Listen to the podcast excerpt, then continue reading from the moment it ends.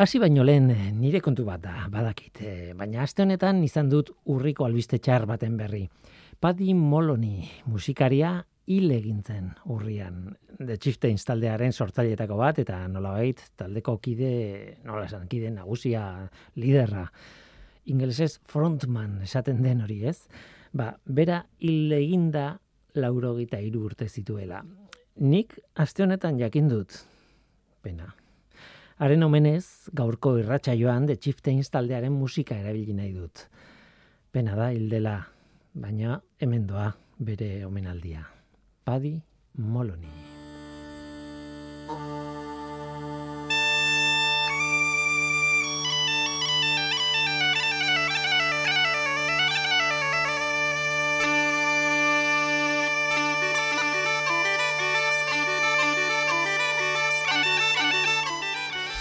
Eta beste kontu batekin hasiko gara orain, e, beste zerbait kontatu barri zuet. Chester iriko parke zoologikotik datorren albiste bat. Han elefanteak akabatzen dituen virus baten aurkako txertoa ari dira probatzen. Saio klinikoekin hasi dira. Virusa herpes mota bat da, virus baten, bueno, herpes motako virus bat. EEHV izenekoa, herpes endoteliotrofikoa, zehatz mehatz. Tira, duela hogeita mar urte aurkitu zuten virusalen aldiz, beste zoo batean, Washingtongo Smithsonian zooan, han hildako elefante bateko zeluletan topatu zuten virusa. Denborarekin beste zo batzuetako elefanteen eriotzak lotu egin dituzte herpes horrekin. Baina noski, gaixotasuna zoetan topatu eta ikertu denarren, ba bueno, EEHV virusa naturan ere badago noski. Na, dagoeneko detektatu dute virusa bederatzi herrialdetako elefante basatietan. Beraz, virusaren eraginaren beldur dira kontserbazionistak, elefante espezie guztiei eragiten die virusak. Asiakoari, zein Afrikako bi espeziei. Eta normalean elefante kumeak izaten dira biktimak. Amaren esnetik datozkien defentsak agortzen direnean, oraindik kumearen sistema immunologikoa garatu gabe dago erabat, eta ez da oso indartsua. Eta garai hori hain zuzen da, arriskutsua umearentzat eta virus honen gaixotasuna da adibide argi bat. Tira ba hori da, elefanteen EEHV virusaren kontrako txertoa ari dira prestatzen eta horretarako saio klinikoak egin behar dituzte gizakierekin egiten den bezala. Albiste hori da, Chester iriko zoologikoan hasiko dira saio kliniko horiek. Ea nora iristen den ikerketa hori.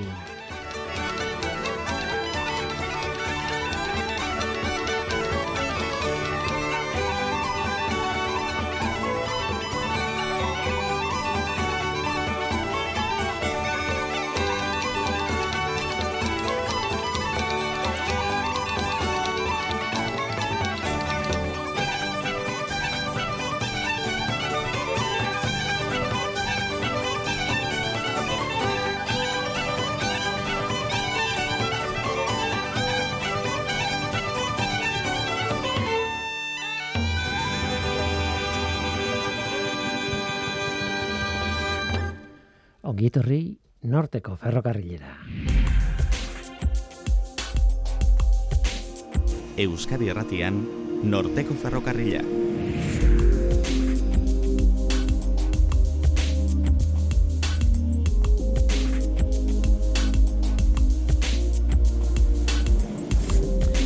Kaixo denoi, zer moduz, ni Guillermo Roa naiz eta entzuten ari zareten hau Euskadi Erratia. Alan Turing ezaguna da, hogei garren mendeko izen handi horietako bada, eh, zientziaren munduan matematikaria izan zen eta matematikaren barruan informatikan da bereziki goraipatua. Alan Turing konputazioaren kontzeptua bultzatu zuen eta adimen artifizialaren aita dela esan daiteke nola ez? Informatika ikasi baldin baduzu, ba oso litekena da haren lanaren oihartzuna jaso izana. Baina bere ekarpen guztia ez da informatikaren esparrukoa bakarrik. Jonea Price eta Idoia Marauri matematikariak e, Euskal Herriko Unibertsitatekoa eta Oiongo San Bizente ikastetxeko aurren ezurren arreta jarri diote Alan Turinek biologiaren barruan egindako ekarpen matematikoari. Eta oso kontu interesgarriak aurkitu dituzte, Turinen lanak laguntzen du erantzuten galdera honi, zergatik dugu bizidunok dugun forma. Gaur horretaz hitz egingo dugu. Hain zuzen ere, bi matematikariek lemniskata taldekoekin eman zuten hitzaldi bat, igartza jaurekian, ostiralean, behasainen, eta guk aprobetsatu dugu lemniskatako Jose Luis Etxezarreta ere gurekin izateko, gonbidatzeko, eta aurretik duten programazioaz, ea hitz egiten digun Jose Luisek. Oazen ba, hau da norteko ferrokarrila, zientziaz betetako hitzak.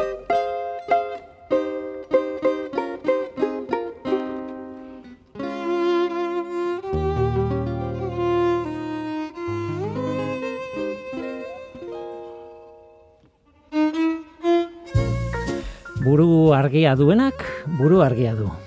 Eta gauza guztietarako erabiltzen du buru argi hori. Nik behin izan nuen buru argia, oso deia, ideia on bat izan nuen, baina bat bakarrik. Gero bukatu zitzaidan inspirazio, akabu buru argia. Baina buru argia duenak buru argia du. Eta behin berdin du betiko kontu batekin aritzen den, edo testu inguru berri batean aritzen den eta arauak aldatzen zaizkion, berdin du, errepikatu egingo dut, buru argia duenak, buru argia du, denetarako.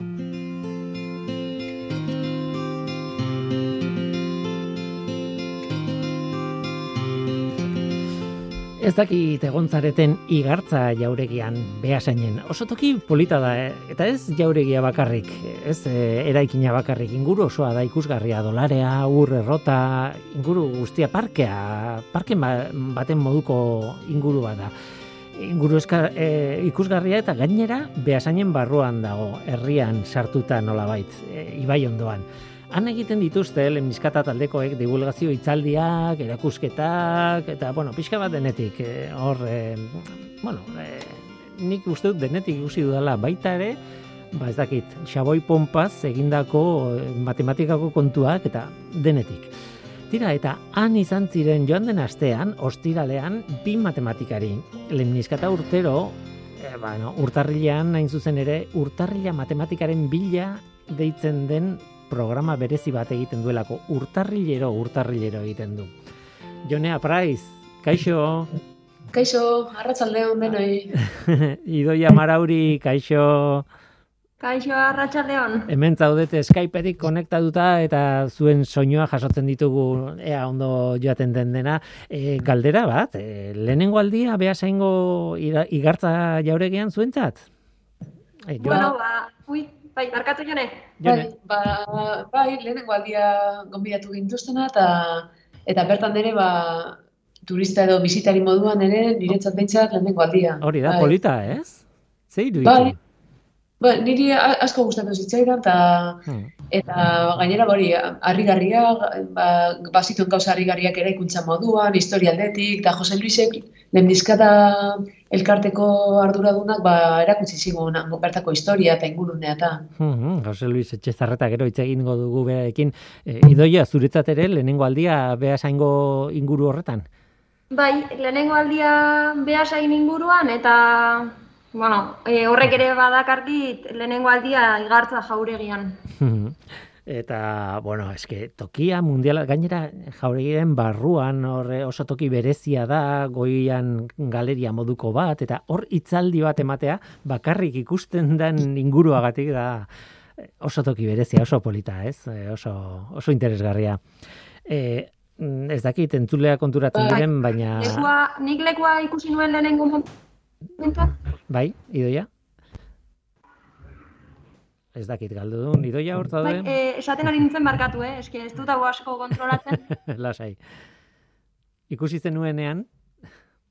Bai, ikusi nuenean, e, txundituta gelditu nintzen, ez? E, ingurua, lekua eta sartu ginenean ja, santzen e, historian atzera egin izan banu bezala eta horrek urduritu ninduen apurtxo bat. Ah, bai, eh? bueno, tokia egia da, bueno, berezia dela, eta badaudela aztarnak ere e, erdiarokoak, eta bai, bai, bai, da, toki berezi xamarra, ez. Tira, eh, hemen zaudete eman zenueten itzaldiaren gatik, eta iruditzen bazaizue gaian sartuko gara, eta gaiaren atzean badago izen haundi haundi bat, Alan Turing. E, ez da ez ezaguna. E, beti esaten dugu, zientzialariak ez ezagunak dira, eta ze zientzialariak gogoratzen dituzu, ba, Newton, eta Marie Curie, eta Einstein, eta gutxi. Baina gero azten baldin bazara benetan bilatzen, nik uste dut Alan Turing nahiko ezaguna dela. E, Jon ezein zen Alan Turing? Ba, Alan Turing izan zen, eh, matematikari ingeles bat, bere mila behatzen da berrogeita margarren amarkadan bizi izan zena, eta bere garairako eta ba, zientzialdetik eh, aurkikuntza oso interesgarek zituenak. Eta gainera, ez bakarrik ba, beste zientzileren batzun moduan ba, emaitza interesgarriak atera, baizik eta arlo ezberdinak ikutu zituela, eta bere garairako ere irautzeiak eta izan ziren e, arloak ireki zituen adibidez, informatikaren inguruan, konputazioaren inguruan hor, balan handia egin zuen eta perez kontsideratzen da ba, informatikaren e, edo aita moduan, ez? Mhm. Eta gero bere garaian ere ba, bori, bigarren mundu gerran ere eragina izan zuen, bere aurkikuntzak eta Bai. Hori azpimarratu behar da, eh, gainera pelikulak eta denak daude, eh, enigma makina erabiltzen zuten naziek, ba, beraien mezuak kodetzeko eta, eta bueno, aliatuek ez harrapatzeko zer zien kontatzen, ez? Eta enigma makina eh, sekulako, bueno, oso, oso kode sofistikatua zen, oso, oso zaila eh, jakeatzeko, nolabait kantzeko. Eta ingalaterran bazeon adituen talde handi bat, eta tartean alanturin zegoen, eta aiei esker, hasi ziren, nazien mezuak nolabait deskodetzen, ez? Bai, hala da, eta batez ere bai pelikulan ere ikusten da destifrando enigma pelikulan, uh -huh. ba, Alan Turinek eratu zuen bomba izeneko makina horrekin, ba, horre lagundu zuela neurri handi batean, ez? Naiz eta lan, lan talde handia zegoenan, ba, denbora luzez ba, e, kodoiek desifratzen zaiatzen. Baina hori izugarri izan zen, oso originala eta berrikuntza handikoa eta horri lagundu zuen gerra ere urte batzuk e, e, gutxiago irautea, ez? Hmm. Asko hitz egin daiteke Alan Turing buruz, zuk esan duzu, konputazioa, adimen artifizialaren aita ere izan zen, nolabait, Alan Turingen testa ospetsua ere hor dago, e, nahi duen arentzat Blade Runner pelikula bera nolabait, oinarrituta dago Alan e, Turingen testa horretan, baina idoia zuek e, aukeratu zuen ekarpena aldiz da biologian egin zituen ekarpenak e, matematikari bat biologian sartuta nola iritsi zineten e, gai horretara Bai, bai, kontua da nire grado mailerako lana e, antolatzen ari nintzela, ez? Joneri eskatu nion nire zuzendari izatea eta bioi deigarria egiten zitzaigun gai bat zela, ez? Biok daukagu komunean animaliak gustatze zaizkigula eta animali askotan ikusi izan ditugu patroiak, iajeak eta ez, ba, katuetan edo gepardotan ikus ditzak egunak adibidez. Eta hortik tiraka heldu ginen alanturinen artikulu batera, justo hitzaldiaren ardatzena, The Chemical Basis of Morphogenesis, berrogeita margarren amarkadan aurkeztutakoa, eta horretik horri tiraka ba, murgiltzen hasi ginen alanturinen eta biologia matematikoan egin zuen ekarpen horretan. Uh nolabait, bueno, bizia guregan denongan hasten da zelula batekin gauza bat nahi baduzu e, burbuila itxura daukana esferikoa eta bueno, erabat simetrikoa, baina denborarekin garatzen dugu gorputz bat e, ez dena simetri, bueno, ez dena e, hain simetrikoa, e, burua daukagu alde batean, hankak beste aldean, e, bueno, en fin, e, denok ezagutze ditugu biziunak eta horra, horraino iristeko prozesua argi dago bideratuta dagoela nola bait, biologiak bideratzen du. Baina, bueno, e, Alan Turinek ikasi zuena, berez, ez da prozesu hori bera zehazki, baina horren hori ikertzeko bidea ematen zuen eta zuk aipatu dituzu, ez? Batetik felinoen e, marrazkiak nola sortzen diren, beti berdinak, gepardo guztiek dakate nola bait marrazki bera, edo tximiletak, tximiletak ere jarri zen dituzten e, adibide. Bai, e, bazen beste adibide bat, hori justo murrairen, murrai ikertzailearen liburu batetik ateratakoa, horrek bildu zituen alanturinen ideiak eta, eta nola baita esatearen, e, bistan ikus ditzakegun edo begiz ikus ditzakegun patroi horiek aurkeztu zituen, ez? Ordenagailua, ordenagailuen laguntzaz. Hmm. E, Eta bai... ez dira bakarrak egia esan da. Hmm. E, ez dira bakarrak eta gainera biologia osoa dago horrez horrelako gauzekin beteta eta galdera da matematikari batek nola demontre adierazten du matematikoki hori, eta nola ikertzen du matematikoki hori. Ez dakit, nola hori, galdera hori zabalegia den jone eh, esan daiteke, eh, a ber, eh, hau egin daiteke matematikaren bitartez? Ba, hori, zuk esan duzu moduan zabalegia da, baina matematika baditu bere errementak da oso aberatzen dira. Horregaitik, baitzaldean aurkezten genuen bezala, ba, e, biologia matematikoaren arloa sortu zenean, horregon zen Thompson adibidez e, zientzilaria, e, zeiatzen matematikaren eta fizikaren bitartez, ba, e, biologiako askuntzaren eta formaren e, egitura horiek nola modelizatu ba, aztertu alizateko, ez da, ulertu alizateko, beto. Eta, eta matematikaren adibidez trena bat, ba, gauza modelizatzeko dira ekuazioak e, derivatuak dituztenak. Ez? E, derivatuak, funtzioen derivatuak matematikan e, laguntzen dute gauzak nola aldatzen diren e, ulertzera. Uh Orduan beti, formaren sorreran beti dago aldaketa bat, ze sistema dinamiko bat da, denboran zehar aldatzen dena. Orduan, izaten dira ekuazioak derivatuak dituztenak, eta Hori. Denborarekiko derivatua alegia denboran zehar evolu, nola evoluzionatzen duen eh, eredu matematiko batek hori da, e, bueno, garatze prozesu baten oinarri matematikoa nola bait, ez? Bai, hori da. Ekuazioak berez han aurkeztu genituenak ere, ba hori agertzen ziren, adibidez, gure kasuan bazen sustantzia kimikoak, ilajetan gero agartuko diren irudienak, eta horiek sustantzia kimikoak ziren funtzio bat, edo funtzio ez adirazita zeuden, alan turinek hori aurkeztu zuen ere, eta derivatua da zen denborarekiko hau da, ikusteko sustantzia horiek nola aldatzen diren denboran zehar, ba, aztertu nahi ditugun ere muetan, ez? Hemen laburpen txiki bat egiten ari gara ezin dugu e, itzaldi osoa kontatu, e, bueno, batetik e, itzaldia luzea zelako eta eta datu asko ematen zen dituzten eta kontu asko kontatu zen dituzten, baina bestetik baita ere bisuala delako eta zuek e, bueno, e, gure aurrean jarri zen dituzten ekuazioak eta esan hau da dispertsio baten e, terminoa hau ez da gizera hau eta gutxi gara bera ikusi egiten zen formuletan e, deskribaten ari zineten prozesua. Hala ere, e, baitare kontatu zen nuten e, Turin baino lehenagoko hainbat e, zientzialarien ekarpenak. Eta haien artean, ez, ez zindugu dena kontatu, baina haien artean zeuden e, biziaren jokoa deitzen den historio bat, alegia bi dimentsioko marrazki batean laukitxoen bitartez, nola modelizatu daiteken ustezko bizi simplifikatu bat nolabait e, e, e, paperean edo bueno grafikoki. Idoia hori oso polita da, hori pena da ez dela ikusten e, irratian, baina hori ideia hori oso polita da, ikuso ikusgarria eta gainera horrek ematen du irudi bat bizia nola modelizatu daiteken, ez? Bai, e, tresna hori automata zelularrak dira, ez? E, zientzialariek pentsatu zuten egokia zela hori gelaskak euki eta gelaskak zelulak baldin baziren bezala tratatzea. Hau da, bizirik egongo ziren, ugaltze prozesuan, azten ari ziren edo hildak zeuden, ez? Eta hoiei lege, bat lege batzuk ezarrita edo arau batzuk ezarrita, ikus daiteke denboran zehar e, nola bila, nolakoa den bilakaera, ez? E, horren adibide ikusgarri bat bizitzaren jolasa da, kongo irena. Horren inguruan, agian baten bate irakurri izan du, edo YouTubeen bideoren bat ikusi, edo bueno. Egia esan da oso ikusgarria eta prozesu biologikoak modelizatzeko aukera ez dino beha da. Bai, eta... jone komentatu izkigun ekuazio horiek ebaztea, zaila izan daiteke. Claro, claro. Eta gainera polita da ikusteko, baino bestetik aipatu dituzun arauak horiek zein diren biziaren arauak edo funtzionarazten duen bizia funtzionarazten duen arauak zein izan daitezken bilatzea da lan interesgarria benetan.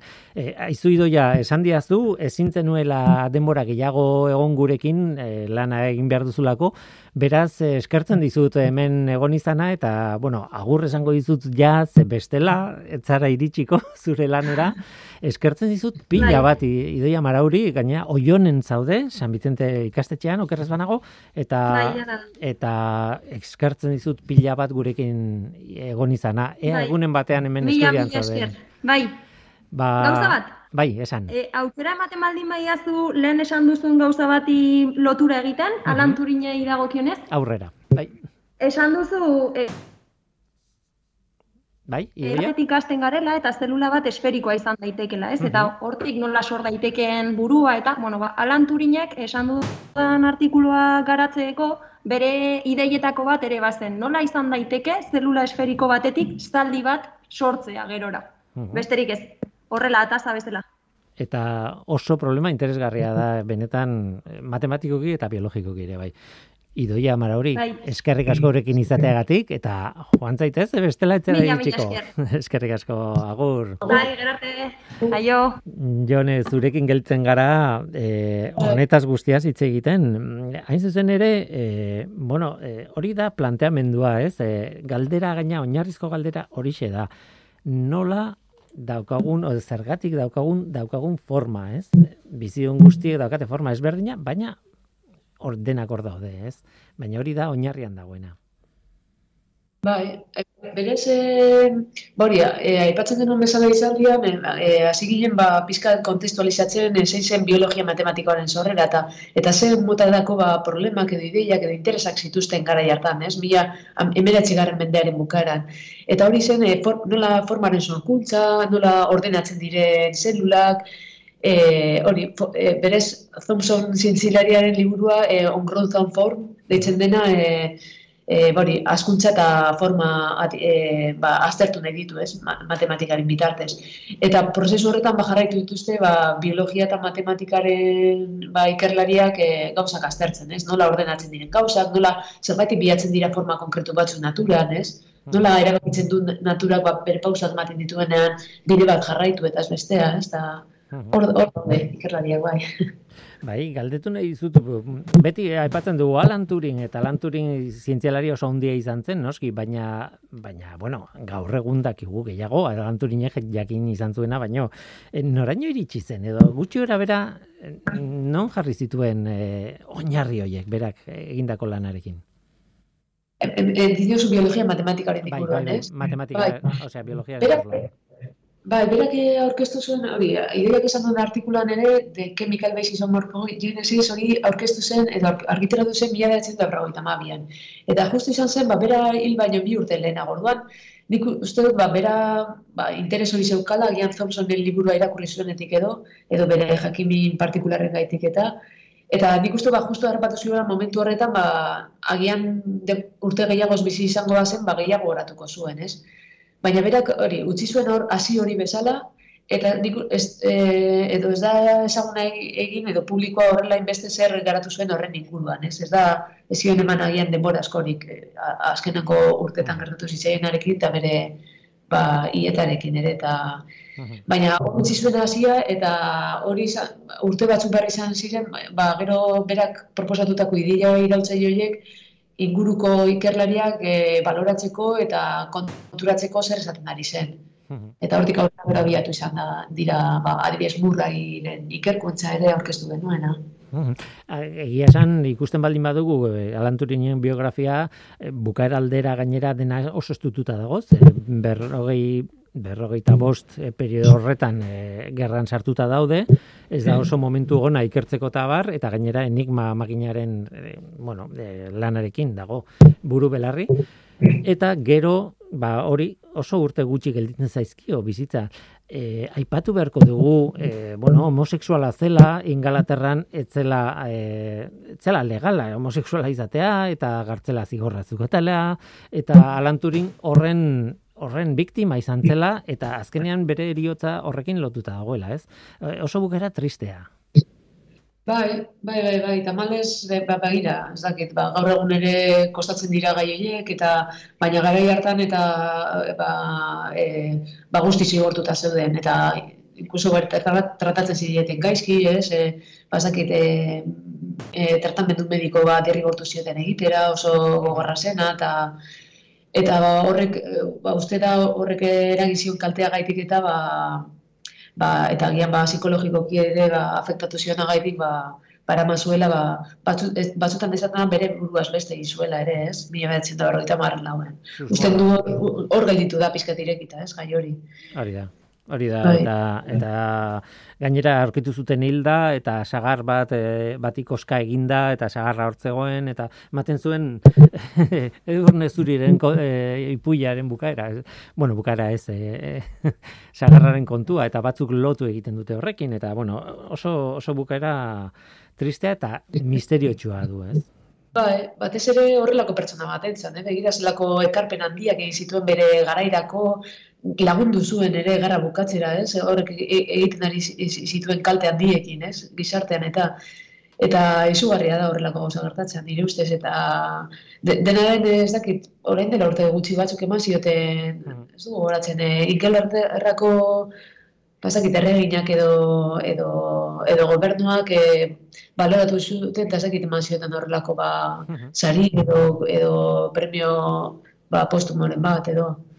Gainera, e, bizirik zegoenean ere, ba, bueno, egoera oso bitxia zen alde batetik homosexuala zen e, e, baztertuta zegoen diskriminatuta zegoen eta hori guztia baina bestetik bazekiten gerra garaian egindako lanarengatik e, bueno gerrako eroi bat zela baina sekretupekoan. Ze esan nahi dute hauek e, berak eta bere talde osoak lan egin zuen granja batean sartuta e, inork jagin gabe eta osea bi aldeak zitun e, baztertuta baina e, eroe bat zen baina isilpeko eroe baten nola baitin galarran. Oso, oso, oso egoera berezia. Ez? Bai, ze hori, zuk esan duzun bezala, ba, izkutan egon bar ziren, ez? E, euren lana, inork, ez zuen jakin behar, ba, horretan zenbitzetela, ez? E, ba, kode horiek desifratzen bestela, ba alemanak enteratzen baziren agian makina salatuko zuten edo euskalo, ez?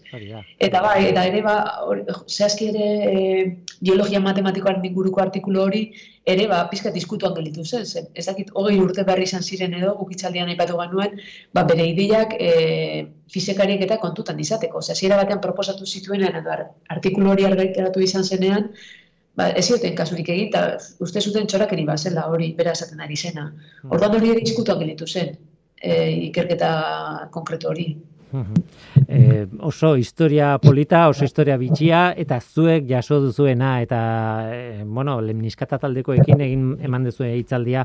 E, bide horrek, zuentzat, nora eramaten zaitue? bai, ba, begira, gu, ideiak esan duen bezala, azaldu dizugu nola izan zen, hasi ginen begiratzen eta aurkitu genuen gai hori, berez guretzat ezagun, ez ezaguna zen, eta nik uste jendean askorentzat, ez? Esan dugun bezala, ba, lanturin oso ezaguna da, ba hori, e, niko makinaren kodea destifratzea gaitik, edo informatikan inguruan egin duen dituen kauza gaitik, baina ez biologia matematikoaren inguruan. Eta gu jarraitu dugu hori, artikulu batera argitaratu dugu, e, unibertsitateko ekai aldizkarian, mhm. eta, e, ba, gauza hori buruz, matematika gehiago garatu zorrela, Eta jakin handia daukagu, eta horren ba, gira esan gure lanek batzutan ez dute usten denbora eskorik gauza huetarako, baina intentzia daukagu ba, ba jarraitzeko ikertzen, eta eta posible badugu ba, jendearekin partekatzen behar zeinen egin genuen bezala. Ze. Egia esan, ba, jen, publikoari gustatu egiten zaio, interesgarri iruditzen zaio gai hau. Bai. Orduan, ba, aukera badaukagu, ba, begira, gu oso gostora egoten gara partekatzen hain gustoko dugun gaia.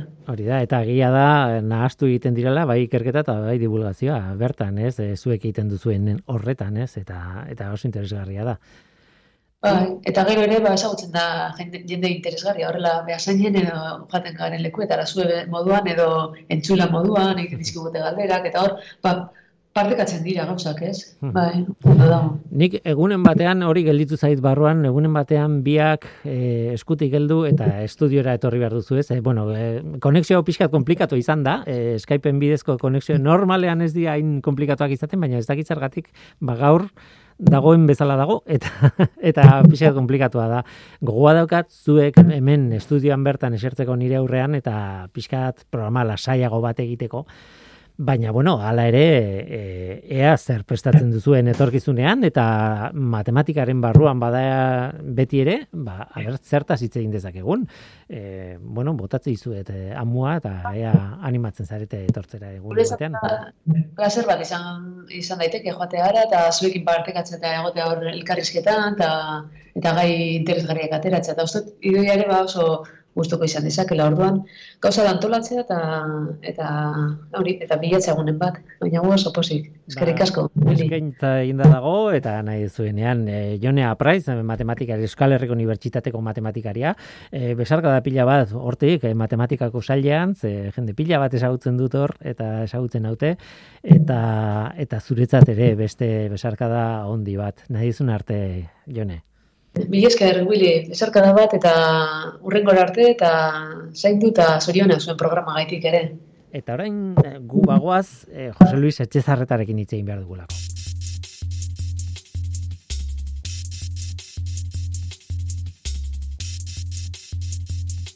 Jose Luis Etxezarreta, kaixo, zer mugu zaude? Kaixo, Guillermo, ondo esan barko dugu. bueno, tira, kontestua polita da, igartza jauregian, aurreko ostiralean, e, ba, bin matematikari handi hauek egin zuten e, Turing, Alan Turing figura hartu referentzia eta horrekin hitzaldi bat. Ez dakit nola bururatu zitzaizuen, beraiei bururatu zitzaien, edo zuei bururatu zitzaizuen, baina mundiala izan zen, ez? Bueno, eai, eai bururatu lana da, eh?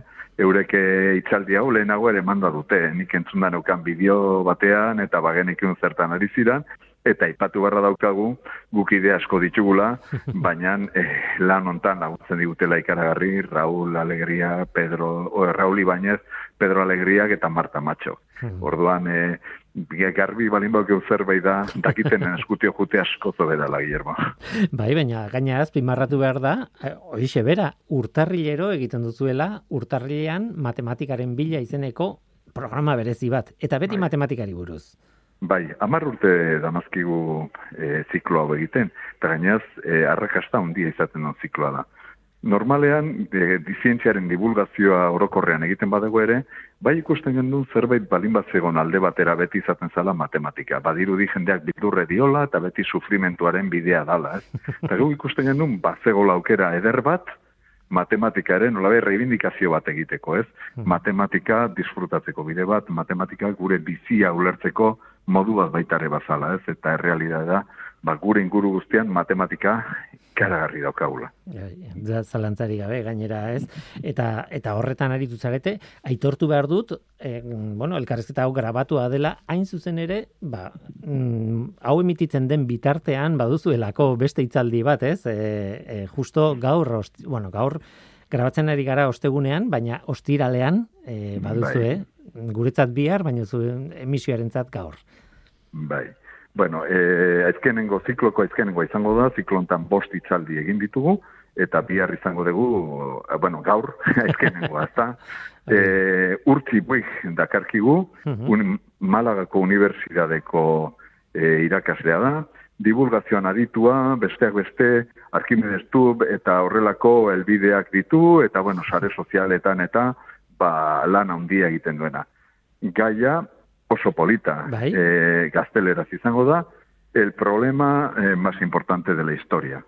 Eh, orduan, ea zer azaltzen digun, horren inguruan, hor badakizu ere, jendeak bakoitzak izaten dola bere iritzia, baina bueno, bea bustingo da eta berea emango digu.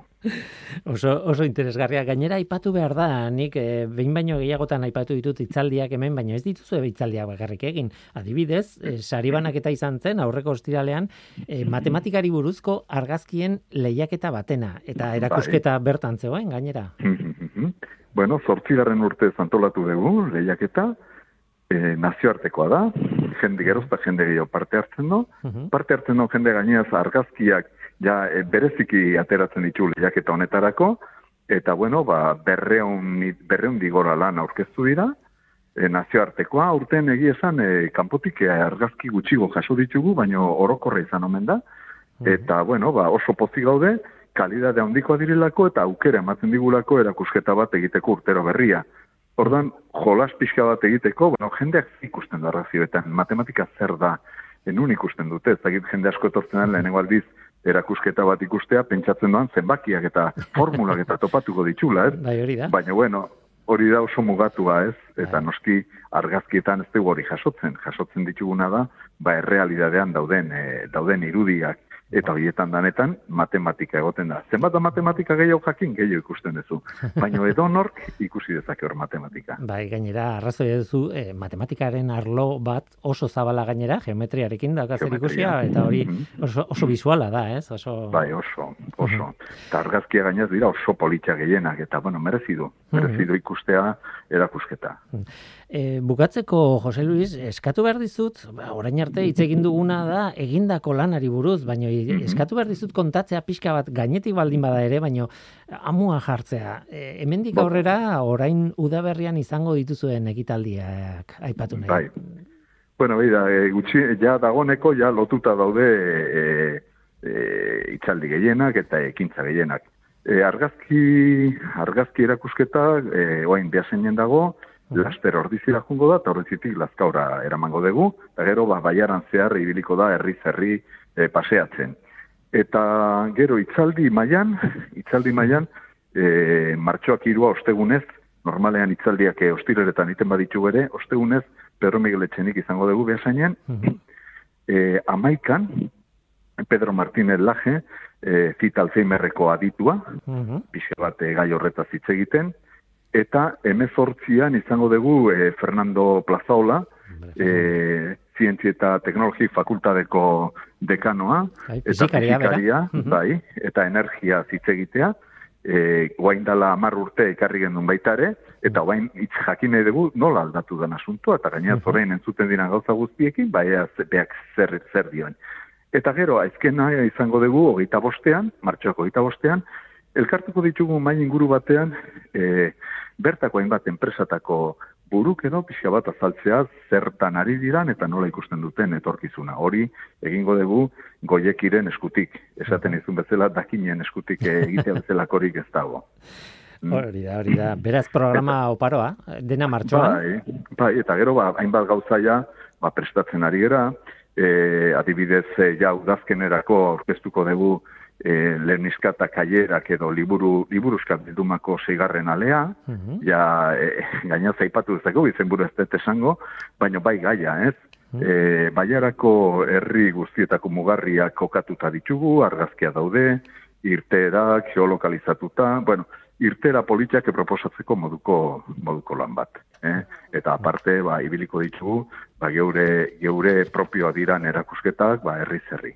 Eh? Mhm hori da gure gurea. Eta nahi badezu, e, aipatuko dizu pixka bat, amar urte bete ditugu ja, eta badakizu horrelako zifra boroli bate eristen geranean, balantzea egiten da nola baitez. Uh Balantze bat zela egin ditugun, zer ez egin, eta bueno, ba, alde hortatio, ba, aipatu barra daukagu, ba, gure poza, jendeak izan duen, erantzunagatik. Bai, bai, e, bai e, azaldu direnak entzutera, eta baita ere, jaso degun erantzuna, ba, e, zientzilari guztiei eskaria egin diagunean. Hmm. Eta horren lekuko, aipatzea, egun da berroita bitzaldi antolatu ditugula. Wow. e, ogeita zortzi, ogeita zortzi erakusketa. Hmm. antolatu ditugu, bada ondo, taierrak, e, bidaiak, bueno, gogoratuko zerazu, eh? nola ingen duen trenez eh, bai, bidei bai. pare bat, eta bueno, danetarik egin dugu pizkatxo bat, ez? Eta batipat, joia berreune divulgatzaile, ikerlari ekintzaile izan ditugu gure gure holtzara igota. Mhm. Orduan jo, iruditzen zait, ba benetan e, jendeak lagundu digula ikaragarri eta eta bestaldetik aitortu gara daukagu ba ze laguntza izan diguna horre ateratzeko. Mhm. Bai Beasaingo udala, Ordiziko udala, Lazkauko udala, baiarako hainbat enpresa, orain laguntzen ez ezkiunak edo lehen hau lagundu dutenak, eta bazkide mordoska bat. Mm guzti hau, ez da, ez da zerutik egesten, eh? hau lanaren ondori izaten da. Eta batzuk ba... beti, bai Guillermo, batzuk beti, aurpegi ematen dugu prentsa aurrean, irratian, eta barrez, eta badirudi, batzuk pentsako dutela, ni naizela hemen nahi nezena, bat, talde bat gaude, kolektibo bat, benetan, e, lanen nahi dienak, eta, eta aiei esker, hau dan ateratzen dugu. Eta zuei ere, komunikabidei, eta zuri bereziki, Guillermo, beti eskenei diguzun laguntzagatik. Bai, baina egia da, ara joaten naizen bakoitzean, talde badago, e, beti denak lanean, denak elkarrekin, eta eta horri eskeratatzen da lemniskatako lana aurrera. E, e, amargarren urte hori, ospatu beharko dugu beraz e, iristen danean momentua eta mhm. ea hemen norteko ferrokarrilean horri buruz lasa hitz egiten dugun. Jose Luis Etxezarta lemniskata taldeko kidea, arduraduna, behintzat komunikabidetan ateratzen dena. Eskerrik asko gurekin izateagatik. Eskerrik asko zuri aukera mateatio gaur ere. If it hadn't been for Cotton Eye Joe, I'd been married a long time ago. Where did you come from? Where did you go? Where did you come from, Cotton Eye Joe? Joe?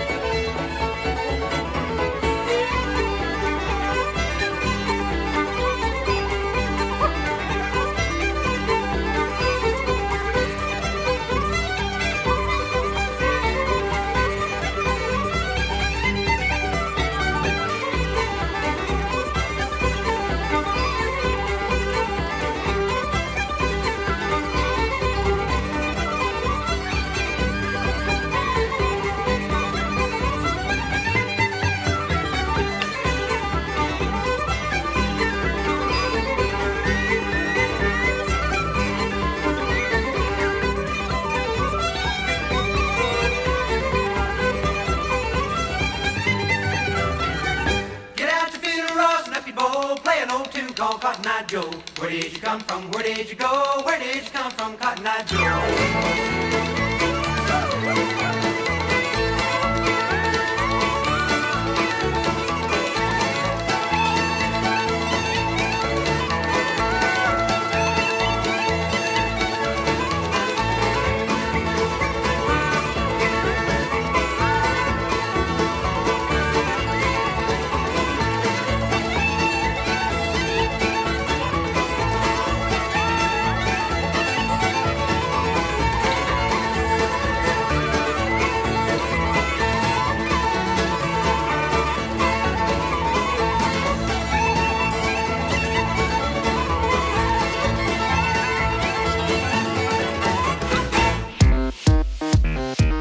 zientzia.eus, leio ireki bat zientziaren mundura.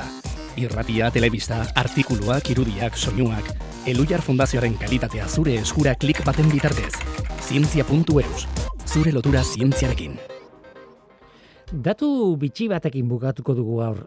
Galdera bat egingo dizuet eta pentsatzeko denbora utziko dizuet. The Chieftainsen musikarekin oraingoan ere.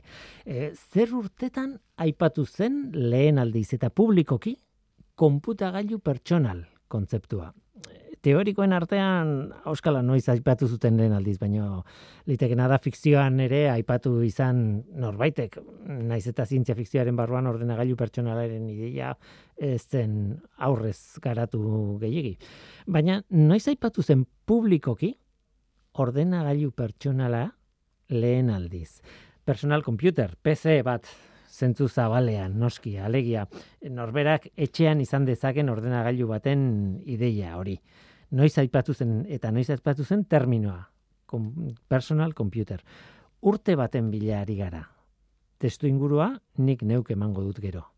Personal computer. Ea ba, pentsatu.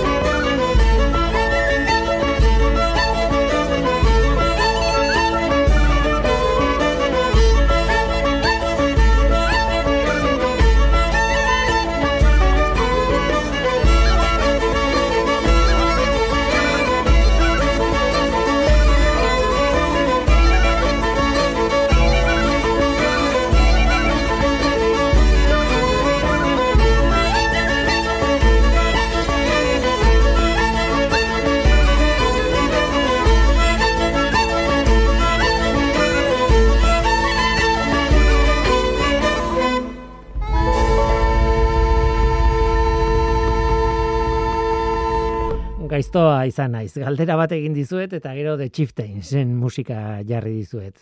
Ustez pentsatzeko, baina behar bada The Chieftains ez da pentsatzeko musikarik egokiena. Atsegina laia polita nezuena, baina pentsatzen jarduteko ba ez oso egokia behar, ez da ginik. Eh, berriz ere esango dut urrian hiltzen Paddy Moloney, The Chieftainseko sortzailetako bat eta aurpegi nagusia taldean, liderra, e, oh, laurogeita iru urte zituela, urrian hiltzen, baina nik aste honetan jakin dut, eta, bueno, hemen nire omenaldi txikia egin izan nahi diot, irratxa honetan gaurko norteko ferrokarrilean, haren musika erabilita. Nola nahi ere, badakit, The Chieftains ez dela, pentsatzeko musikarik egokiena, baina tira. Hemen dago berriz ere galdera, lehen aipatzen zen, el, aipatzen nuena. E, zer urtetan aipatu zen lehen aldiz, konpota gailu pertsonal kontzeptua eta terminoa. Personal computer. Berez PC da personal computer, baina ez dut adierazi nahi horrekin Microsoftekin lotzen dugun ordenagailu mota hori. Eh? Baizik eta zer urtetan aipatu zen lehen aldiz, norberak etxean izan dezaken ordenagailu baten ideia. Erantzuna, mila bederatzeun da irurogeita lau da. Zientzia divulgazioko New Scientist aldizkarian, orduan aipatu zen publikoki, eta testu ingurua interesgarria da.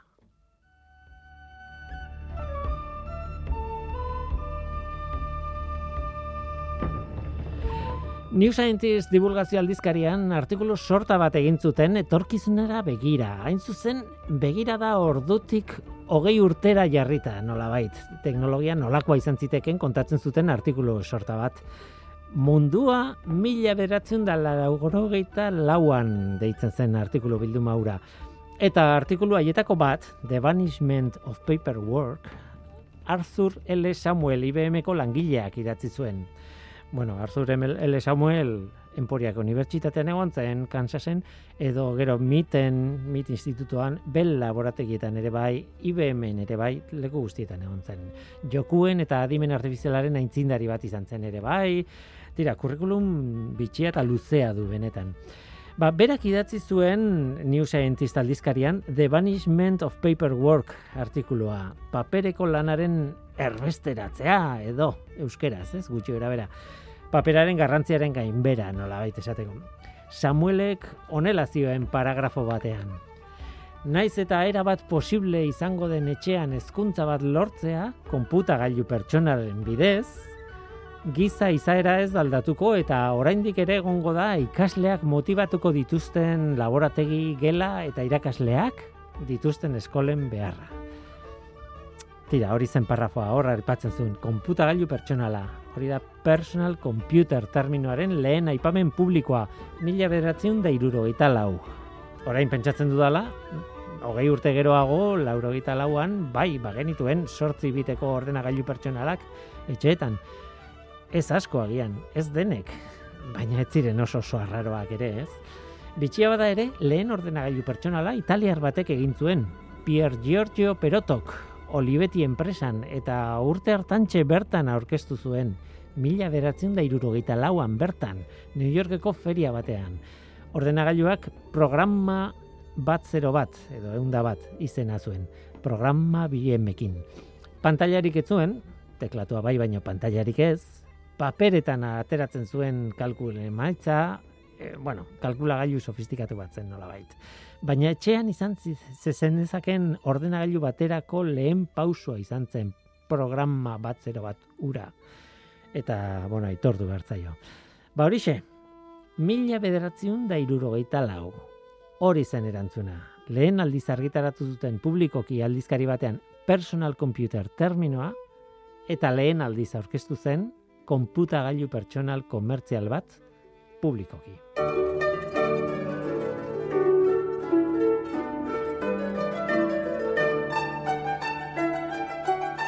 Tira eta bagoaz, gaur gurekin Jone Apraiz, Idoia Marauri eta Jose Luis Etxezarreta irurei eskerrik asko konexio zaila, baina hemen izan dira gurekin. Eta eskerrik asko zuri ere entzule, badakizu, gu hemen gaude.